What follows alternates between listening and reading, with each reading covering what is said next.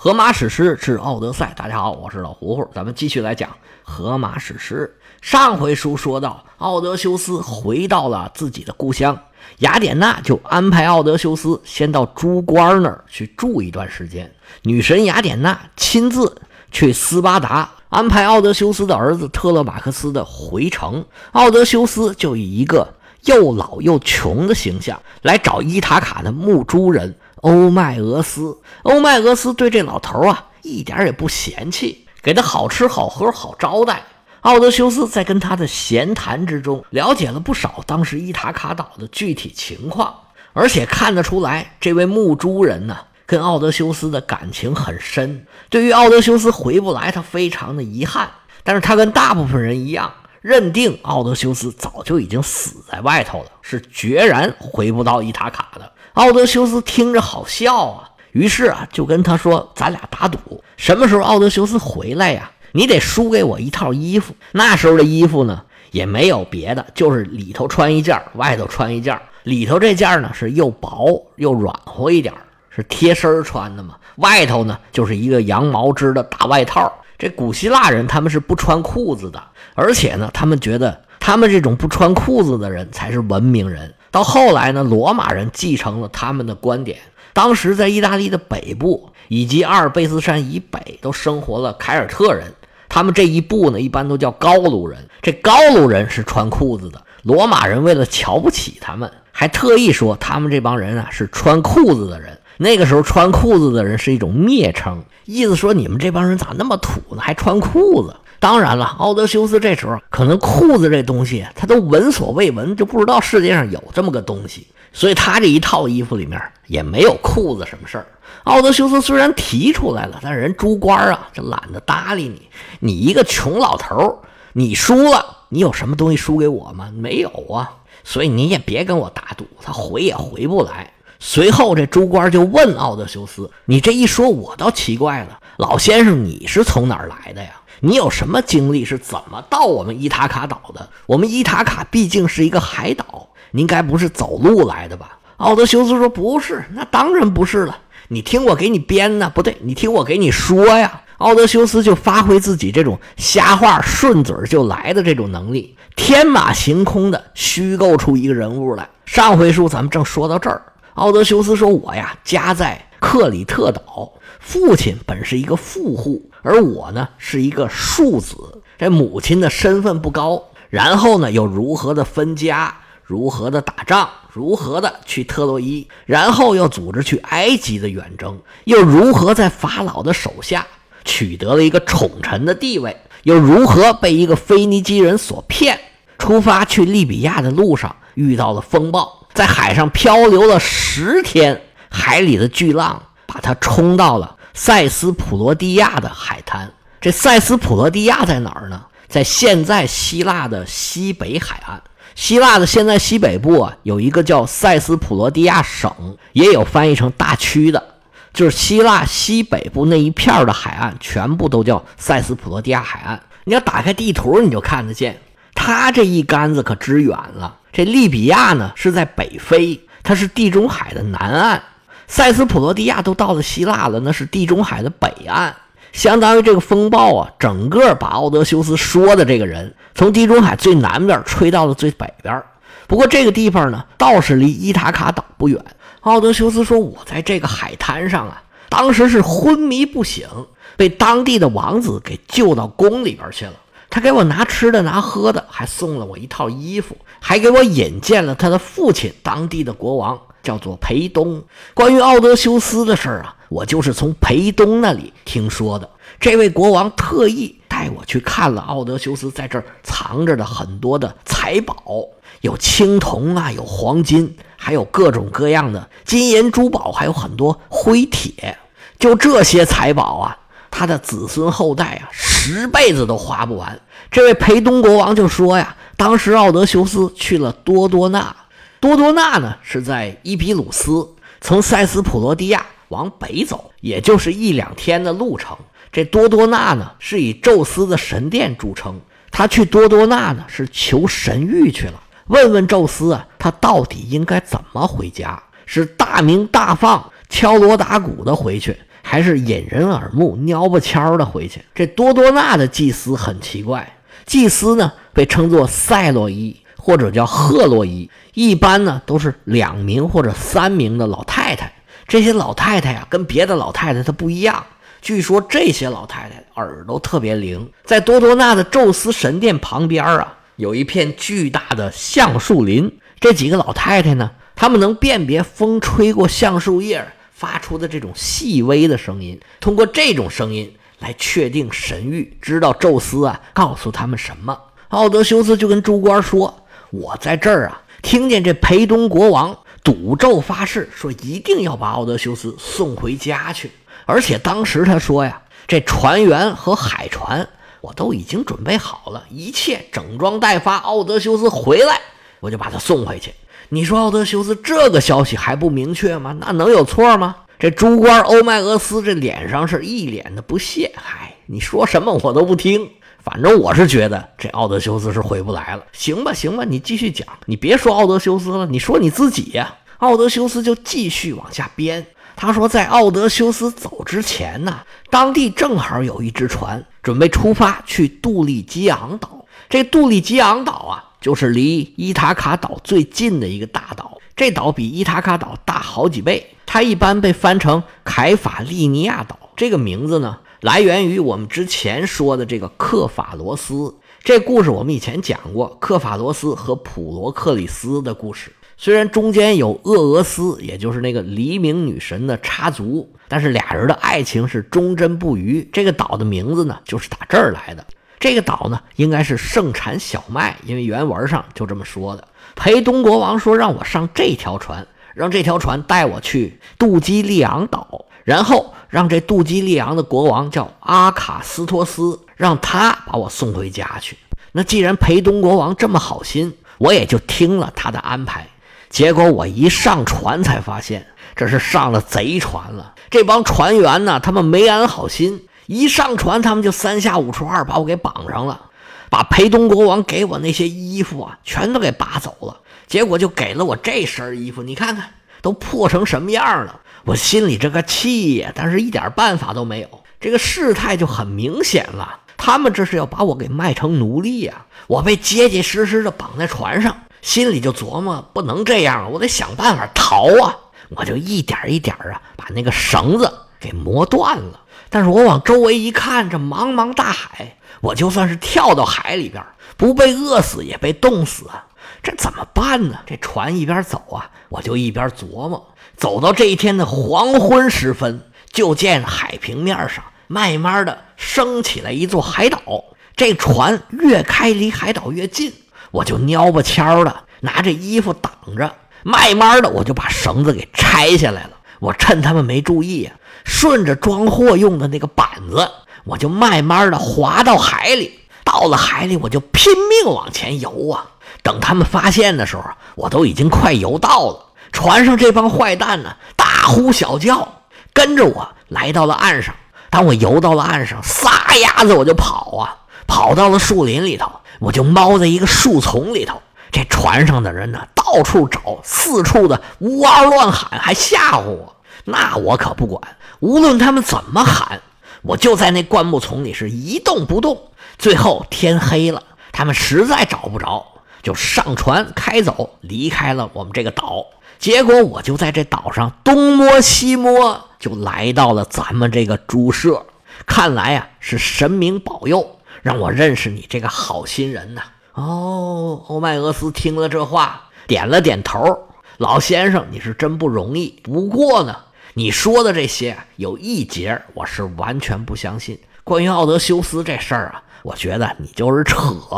你怎么说，我也不相信他很快就要回来了。他要是能回来，他早就回来了。他还用等这么多年吗？而且，如果当时他死在了战场上，那大家肯定都知道啊。这在我们希腊人来说，那是无比的荣光，肯定消息也传回来了。他到现在啊，不声不响，肯定是死在海上了，死的不明不白。这个呀，跟我们希腊人来说，那就是丢人现眼。所以呀，咱不提也罢。我一个猪官在这看着猪。我基本上没人叫我，我也不进城，除非我们主母佩内洛佩她有什么事叫我去，我才进城去看一眼。这么多年了，也有很多人找过我们主母，说我们家主人如何如何，这般这般，说什么时候就要回来了。多了没有？蹭吃蹭喝，拿几件衣服，这都不在话下。我也听过几次。当初我曾经亲眼见过一个埃托利亚人，说了跟你很像的这些故事。以前就有一个埃托利亚人，他说他在家乡杀了人，是浪迹江湖，到处跑。说他在克里特岛遇到了奥德修斯，跟伊多莫纽斯在一起。这伊多莫纽斯咱以前讲过，是克里特岛的国王。说奥德修斯在克里特岛啊，正在那儿修船呢。只要一修好，他马上就回来。这个夏天回不来呀，秋天也肯定回来了。当时我们家主母这位佩内洛佩啊，是欣喜若狂，听这故事开心的不得了，大包小包送了这家伙好多东西。结果怎么样？别说夏天没回来，秋天没回来，这么老多春去冬来。这不到现在都还没回来呢吗？所以这狼来了不能老喊，喊多了人家就不信了。我说老先生，您来到这儿，我供您吃，供您喝，我可不图什么。你也不用说这些故事讨我欢心，你也别不好意思，尽情享用就是了。奥德修斯长叹一声啊，哎呀，你可真是多疑呀！我跟你发誓，我跟你保证，这奥德修斯肯定很快就回来了。要不然，咱们可以对神立下字据：他要是回来，你就送我一件衬衣、一件斗篷，穿我身上，我就走了，我就去你们隔壁那个岛杜立基昂。哎，我之前就想去那儿，我这任务就算完成了。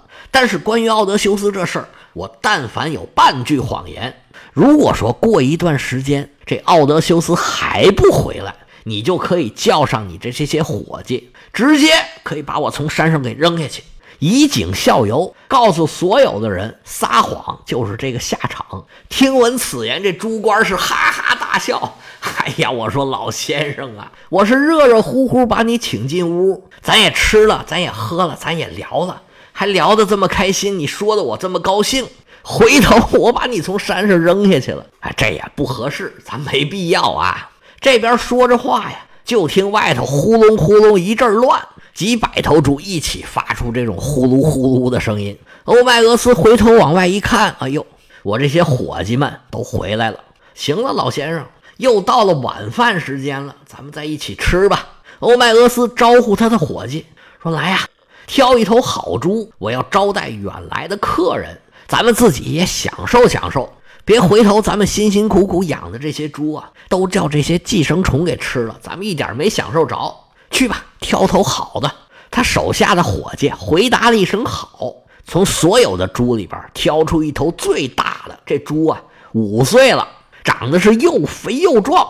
伙计们把这头猪赶到火堆的前头，欧迈俄斯掏出匕首，歘啦割下一撮这猪的鬃毛，伸手扔进了火里头。